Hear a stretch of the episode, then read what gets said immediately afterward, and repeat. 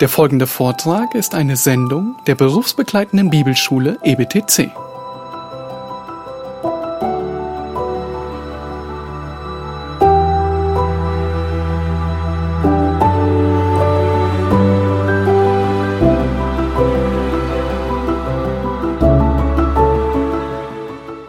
Große Freude, hier zu sein und äh, Gottes Wort zusammen lesen zu dürfen, ähm, über Gottes Wort zu predigen, es zu studieren, es auszulegen und zu verstehen. Wenn ihr euch erinnert an den vorletzten Sonntag, dann äh, erinnert ihr euch vielleicht an das Bild, mit dem wir begonnen hatten, den breiten und den schmalen Weg. Das ist der Versuch von Gläubigen darzustellen, wie sieht das Leben als Christ aus.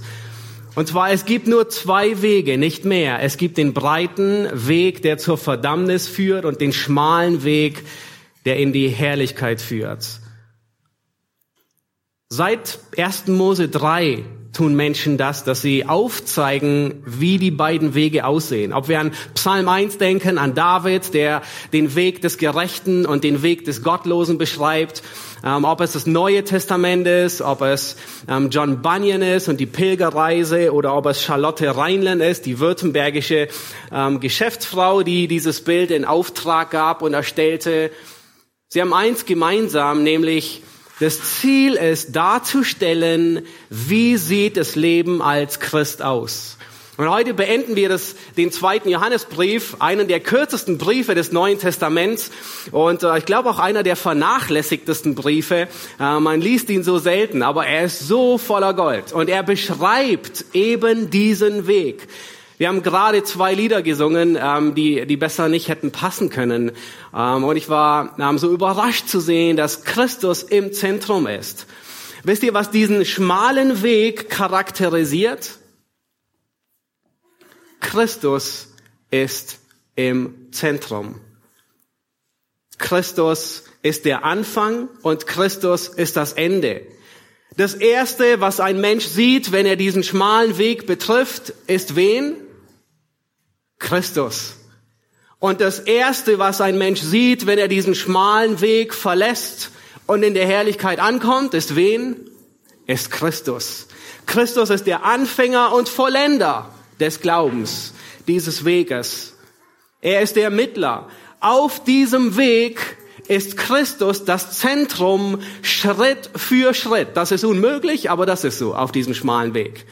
Christus ist der Weg. Er ist im Zentrum. Er ist der Mittelpunkt auf diesem Weg. Wisst ihr, wie ein Mensch heißt, der diesen Weg betritt? Christ. Da steht nicht nur Christ drauf, sondern da ist auch Christus drin. Christus ist alles von Anfang bis zum Ende.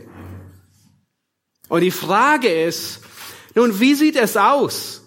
Der zweite Johannesbrief, er beschreibt genau dieses, dieses Leben als Christ, diesen Weg der Wahrheit, diese Leitplanken der Wahrheit und der Liebe. Und wir haben in der, vor zwei Wochen haben wir in den ersten sechs Versen gesehen, wie wir die Wahrheit leben. Heute wollen wir uns ansehen, wie wir die Wahrheit beschützen. Das sind die beiden Anliegen, die Johannes seinen Lesern mitgeben will zwei Wahrheiten, die Wahrheit zu leben und die Wahrheit zu beschützen. Wir haben uns das letzte Mal angesehen, wie wir die Wahrheit leben, nämlich die Wahrheit sie vereint. Auf dem Weg der Wahrheit erfährt man Segen und Ermutigung. Auf dem Weg der Wahrheit liebt man. Nun, heute sehen wir uns an, dass es unsere Pflicht als Gläubige ist, auf diesem Weg die Wahrheit zu beschützen weil sie so angefochten ist in einer verdrehten und verkehrten Welt. Und das Ziel von Johannes und mein Ziel mit der Predigt ist heute, dass wir wachsen im Unterscheidungsvermögen, wie wir die Wahrheit beschützen auf diesem Weg. Das ist, was Johannes den Lesern mitgibt. Unterscheidungsvermögen zwischen Wahrheit und Irrtum, zwischen Menschen, die in der Wahrheit sind und Menschen, die im Irrtum sind. Lass uns den Text noch einmal, den ganzen Brief lesen. Er ist nicht so lang, es dauert nicht zu sehr, ähm, allzu lang und äh, wir werden uns aber heute auf die Verse 7 bis 13 äh, beschränken. Ich lese aber den ganzen Brief, weil er zusammengehört. Der Älteste der auserwählten Herrin und ihren Kindern, die ich liebe, in der Wahrheit, und nicht ich allein, sondern auch alle, die die Wahrheit erkannt haben, um der Wahrheit willen, die in uns bleibt und mit uns sein wird bis ans Ende. Mit uns wird sein Gnade, Barmherzigkeit, Friede von Gott, dem Vater und von Jesus Christus, dem Sohn des Vaters, in Wahrheit und Liebe. Ich habe mich sehr gefreut, dass ich von deinen Kindern einige gefunden habe, die in der Wahrheit wandeln, wie wir von dem Vater ein Gebot empfangen haben. Nun bitte ich dich, Herrin, nicht als schriebe ich dir ein neues Gebot, sondern das, welches wir von Anfang an gehabt haben, dass wir einander lieben. Und dies ist die Liebe, dass wir nach seinen Geboten wandeln. Dies ist das Gebot, wie ihr es von Anfang an gehört habt, dass wir darin wandeln sollen. Denn viele Verführer sind in die Welt hinausgegangen, die nicht Jesus Christus im Fleisch gekommen bekennen. Dies ist der Verführer und der Antichrist. Seht auf euch selbst damit ihr nicht verliert, was wir erarbeitet haben, sondern vollen Lohn empfangt. Jeder, der weitergeht und nicht in der Lehre des Christus bleibt, hat Gott nicht. Wer in der Lehre bleibt, der hat sowohl den Vater als auch den Sohn.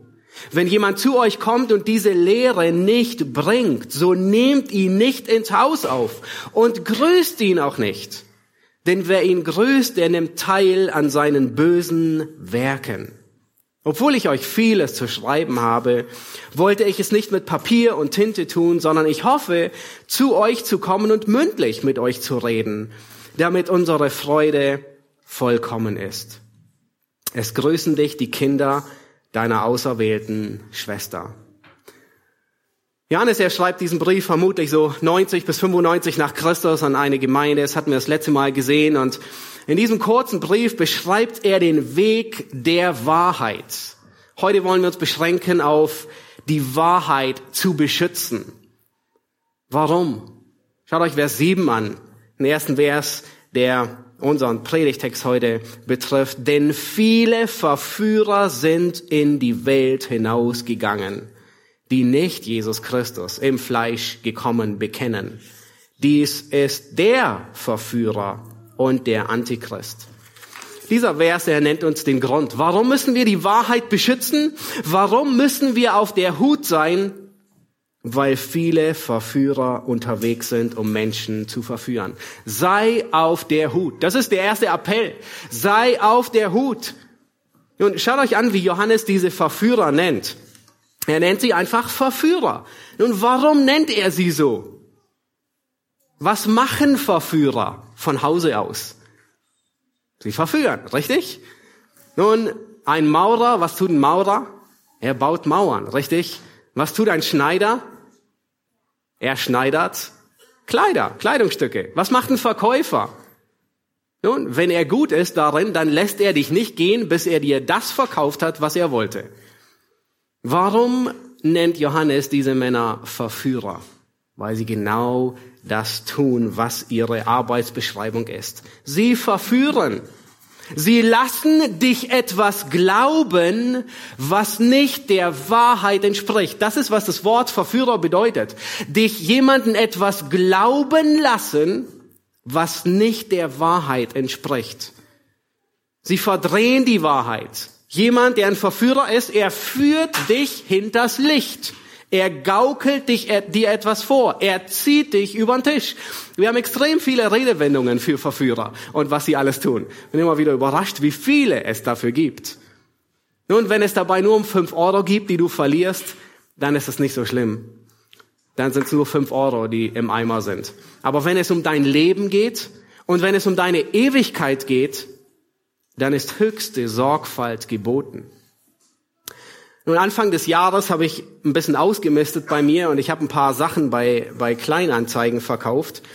Und bei fast jedem Artikel, den ich eingestellt habe, besonders bei den technischen, war fast immer ein Betrüger dabei. Vielleicht kennst du das. Schon mal erlebt? Nun, wenn man Betrüger erwartet, dann sind irgendwie so alle Sensoren angestellt. Kann er es aus, ja. Ähm, zwei bis drei Leuten habe ich direkt geschrieben und habe gesagt, das hört sich nach Betrug an. Und sie haben sich nie wieder gemeldet. Und so war es auch. Entweder sie haben sich nicht mehr gemeldet oder ich wurde zwei Stunden später benachrichtigt, dass das ein Betrüger war und ihr Konto gesperrt wurde. Nun vor, ich kann mich gut erinnern, vor 16 Jahren war ich nicht so sehr auf der Hut. Ich hatte etwas verkauft und ich wurde betrogen und habe eine ziemliche Stange Geld verloren. Und es war ziemlich schmerzhaft. Aber es war nicht so tragisch, weil es war kein Weltuntergang. Es war einfach nur ein bisschen viel Geld.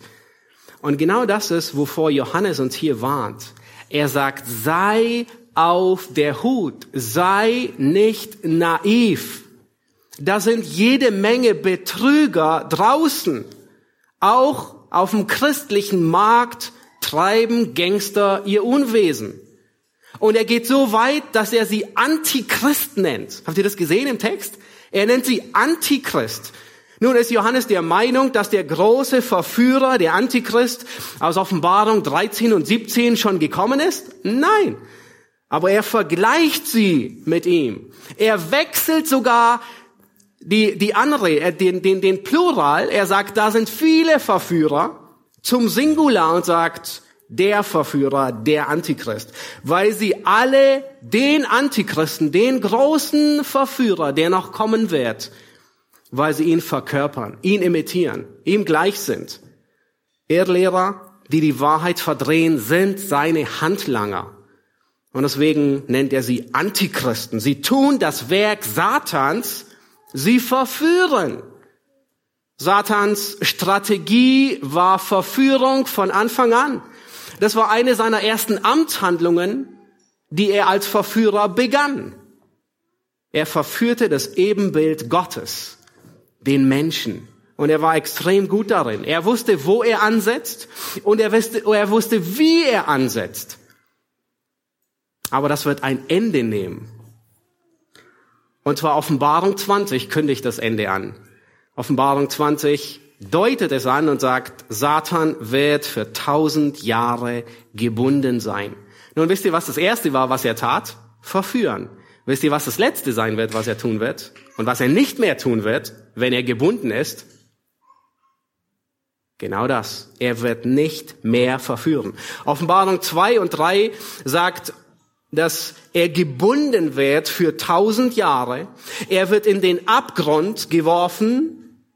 Er schloss ihn ein, versiegelte über ihm. Und jetzt hör zu, warum? Damit er die Völker nicht mehr verführen kann, bis die tausend Jahre vollendet sind. Das ist seine Hauptaufgabe, seine Haupttätigkeit. Er verführt Menschen, weil er ein Menschenmörder ist. Und zwar will er ihnen nicht nur einen Staubsauger verkaufen, den sie nicht brauchen, sondern er will ihnen den ewigen Tod schmackhaft machen, das sie nie haben sollten. Manche sagen, dass Satan seit dem Sieg am Kreuz gebunden ist. Nun, wenn dem so wäre, dann würde er heute nicht verführen. Dann würde es heute keine Verführung geben. Oder zumindest weniger wie vor dem Kreuz. Aber das ist nicht der Fall. Er, er ist nicht gebunden. Er führt sein Unwesen immer noch aus. Ich denke, dass seine Verführungen sogar viel ausgeklügelter geworden sind. Sich angepasst haben an den Fortschritt. Dem Fortschritt sogar voraus sind. Ob es um den Ursprung der Welt angeht, wer diese Welt gemacht hat, ob es um die Wahrheit über Mann und Frau geht, um die Wahrheit, wie viele Geschlechter es gibt und welche Geschlechter zueinander gehören und zusammenpassen, ob es um die Glaubwürdigkeit der Schrift geht, ob es um historisch kritische Methode geht, um so viele Dinge, wo er immer noch sehr ausgeklügelt sein Unwesen treibt und verführt. Und das nicht nur, nicht nur auf gesellschaftlicher Ebene, sondern auch auf persönlicher Ebene. Satan, er scheut keine Kosten und Mühen, dich und mich glauben zu lassen, wo wir ganz sicher Freude und Erfüllung finden. Erinnerst du dich diese Woche, wo wir seiner Verführungskunst auf den Leim gegangen sind und dachten, nirgendwas mehr Freude zu finden wie in Christus? Satans Macht wurde besiegt am Kreuz, ohne Zweifel. Aber er treibt sein Unwesen immer noch. Er hat kurze Zeit und er ist sauer. Er übt seinen Beruf als Verführer großartig aus. Er ist nicht nur Mitarbeiter des Monats, sondern er ist Mitarbeiter der Jahrtausende. Er ist erfolgreich. Aber es kommt die Zeit, wo er gebunden wird. Offenbarung 20. Dann wird er noch einmal freigelassen. Und wisst ihr, was das Erste tut, wenn er freigelassen wird? Seine Hauptarbeit, seine Haupttätigkeit. Er verführt alle, die im tausendjährigen Reich unter Christus gelebt haben. Alle Ungläubigen, muss man hinzufügen. Alle, die tausend Jahre Gerechtigkeit, Wahrheit, Freude, Wohlstand unter Christus erlebt haben. Das ist das, wonach wir, wonach sich alle Menschen sehnen. Und er verführt sie in Kampf gegen Christus. Das ist nicht nachvollziehbar. Ich meine, das Ende steht sogar bevor. Also das Ende steht, wie es ausgehen wird.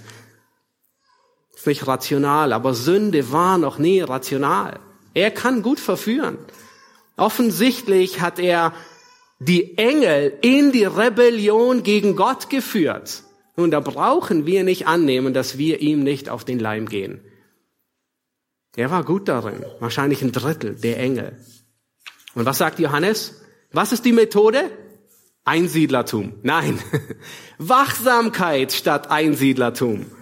Der Rat, den Johannes hier gibt, ist nicht fliehe aus der Welt. Es ist nicht schließ dich irgendwo ein, verriegel alle Türen, ähm, geh in einen Bunker und warte, bis die Entrückung kommt. Eröffne eine Kolonie, wo nur Gläubige sein werden. Nein, sondern sei wachsam. Sei sorgfältig. Erwarte, dass Verführer dir über den Weg laufen. Wir leben immer noch als Gläubige in der Welt, auch wenn wir nicht von der Welt sind. Sei wachsam. Lass uns weitergehen, Vers 8, uns anschauen. Und Johannes tut dort etwas sehr Ungewöhnliches. Und zwar fordert er die Gläubigen auf, den Lohn zu schätzen. Schätze den Lohn. Lass uns den Vers lesen. Er sagt, seht, oder man könnte auch sagen, achtet auf euch selbst, damit ihr nicht verliert, was wir erarbeitet haben, sondern vollen Lohn empfangt. Nun, es geht hier darum, dass, dass, dass man etwas nicht als gleichgültig ansieht, weil wenn man etwas als gleichgültig ansieht, dann ist es nichts wert, dann, dann hat es keinen Wert. Nun, stell dir einen Achtjährigen vor, der gerade zum Geburtstag ein tolles Lego-Technikauto bekommen hat. Und er hat sich Monate drauf gefreut. Er hat sechs Stunden gebraucht, um es zusammenzubauen. Und dann kommt sein kleiner Bruder, der ein bisschen tollpatschig ist, und der will auch damit spielen. Und er fällt die Treppe damit hinunter. Nun, wisst ihr, was unten ankommt? Bruchteile. Alles ging, alles ist ruiniert. Ein Desaster. Nur man kann sich vorstellen, wie es aussieht. Ja, dicke Krokodilstränen fließen die Wangen hinunter. Warum? Weil es ihm kostbar war, dieses Auto, auf das er gewartet hat und mit viel Schmerz zusammengebaut hat. Nun, weil er weiß, was geschehen würde, was tut der große Bruder? Nun, er sorgt dafür, dass der Kleine nicht rankommt. Er, er, er tut es irgendwo in sicherer Entfernung. Er ist sorgfältig und achtet darauf. Nun, wenn das in zwei Monaten geschehen würde, nun, dann hat sich ein bisschen mehr Gleichgültigkeit gelegt. Das ist nicht mehr so wertvoll. Es würde genau dasselbe passieren. Der kleine Bruder fällt die Treppe damit hinunter. Unten kommt genauso alles Desaster an. Aber es ist nicht so schlimm wie vor zwei Monaten, richtig? Merkt ihr, wie man sich gewöhnt an Wert an etwas Kostbares, das so kostbar ist, es hat einen Wert nicht verloren, aber man hat sich einfach dran gewohnt. Und das ist, was Johannes hier sagt. Als Christen stehen wir in der Gefahr, dass wir uns gewöhnen, dass wir in eine falsche Demut hineintappen. Ich bin so demütig, ich tue nichts wegen dem Verdienst. Ich erwarte gar keinen Verdienst. Ich tue nichts um Lohn, schon gar nicht in der Gemeinde. Aber genau das tun wir und das sollen wir sogar tun. Johannes sagt, achtet, dass ihr nicht verliert, schätze das. Nun, das erscheint uns ein wenig seltsam, oder? Dass Johannes uns auffordert, etwas wertzuschätzen, nichts umsonst zu tun. Es ist uns fremd, dass die Bibel uns auffordert, nach Lohn zu trachten. Er sagt, dass ihr vollen Lohn empfangt. Das Ziel ist, hey, wir wollen das bewahren, um den Lohn vollkommen zu empfangen. Das tun auch mal falsche Lehrer, die ihr Portemonnaie füllen wollen. Ist es nicht seltsam? Nun, wir denken manchmal, es ist seltsam, aber ich möchte euch kurz ein bisschen auf die Sprünge helfen, weil im Sendschreiben an die Gemeinde von Philadelphia finden wir genau dasselbe. Und ich denke, das hilft uns zu verstehen. Schlagt Offenbarung 3 auf, Vers 11. Das ist nur ein paar Seiten weiter.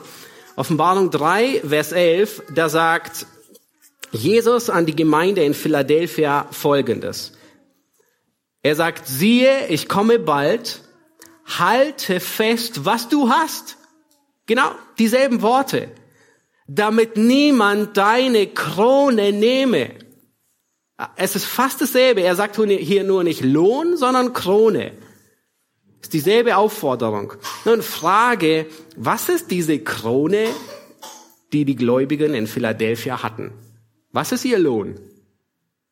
Hm, wir könnten ein bisschen rumrätseln, aber es ist immer gut, den Kontext zu, auf den Kontext zu achten. Wenn wir einige Verse vorher gehen, auch in Vers 8, schaut euch Vers 8 an, und das sagt uns, was der Lohn ist.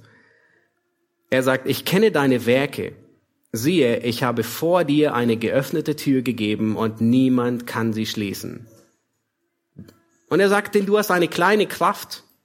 Und jetzt achtet darauf, weil er erwähnt das. Und du hast mein Wort bewahrt und meinen Namen nicht verleugnet. Wisst ihr, was der Lohn ist? Dieser Gläubigen in Philadelphia? Sie haben das Wort Christi bewahrt. Das ist ihr Lohn, den sie nicht hergeben sollen. Das ist die Krone, die sie haben, auf die sie achten sollen. Sie haben an der Wahrheit festgehalten. Und sie sind nicht abgeehrt. Das ist ihr großer Lohn. Und ist es wert, diesen Lohn zu verwirken? Wer von euch will nicht am Ende seines Lebens, wenn wir in der Herrlichkeit ankommen, die Worte hören aus dem Mund unseres Herrn, recht so, du guter und treuer Knecht, du bist über wenigem treu gewesen, ich will dich über vieles setzen, geh ein zur Freude deines Herrn. Wer von uns will nicht diese Worte hören? Alle wollen sie hören. Schätze den Lohn.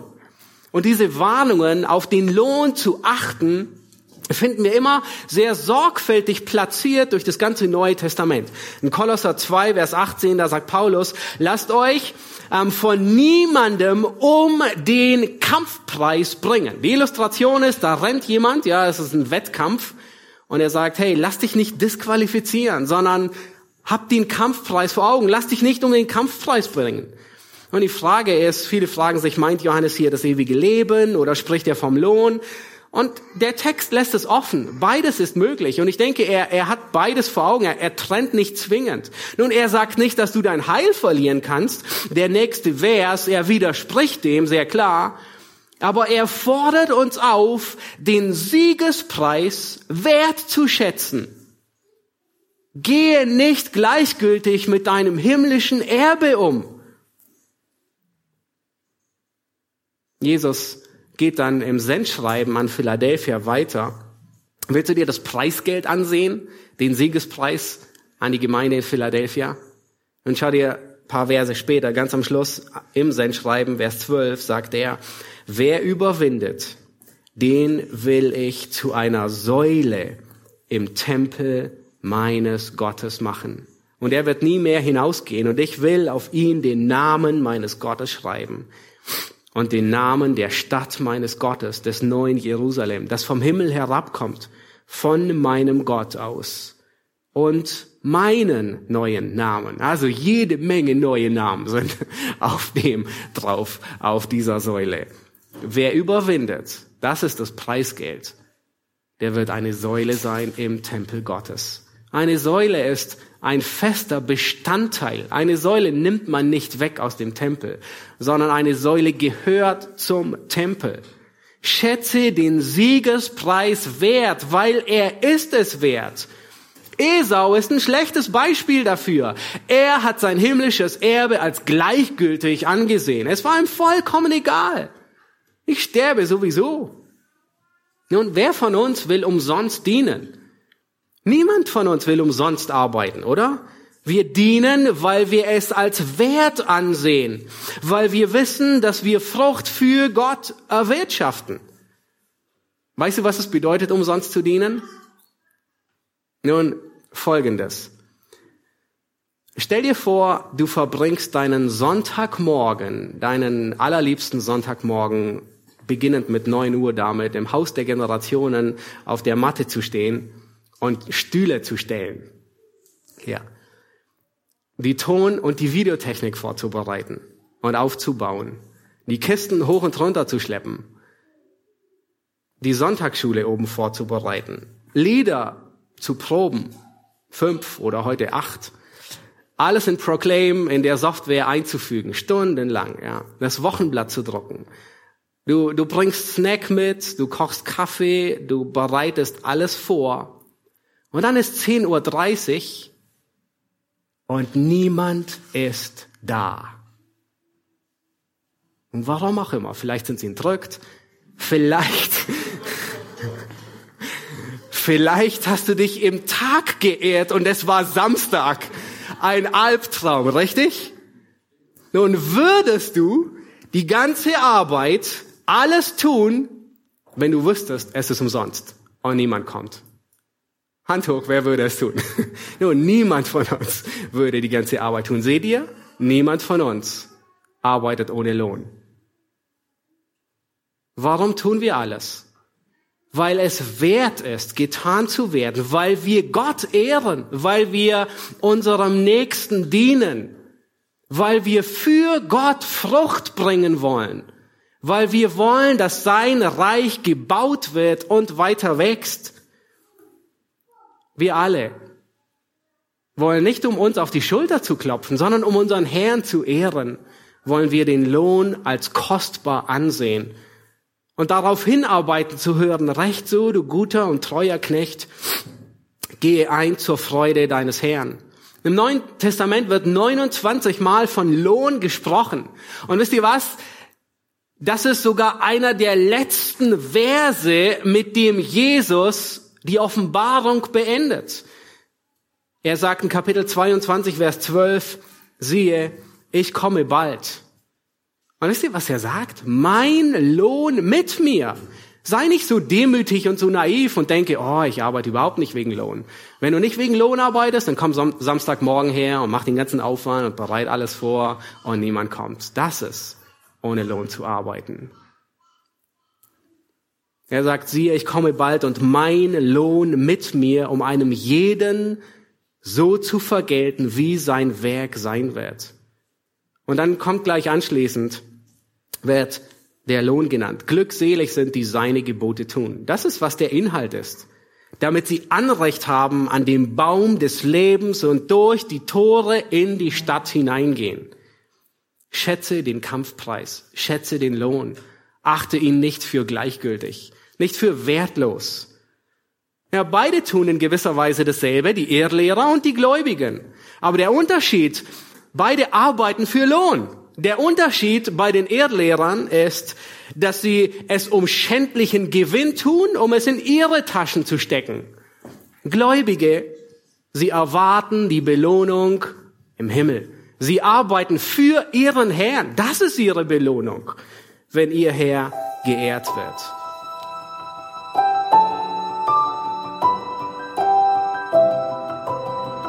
Diese Sendung war von der berufsbegleitenden Bibelschule EBTC. Unser Ziel ist, Jünger fürs Leben zuzurüsten, um der Gemeinde Christi zu dienen. Weitere Beiträge, Bücher und Informationen findest du auf ebtc.org.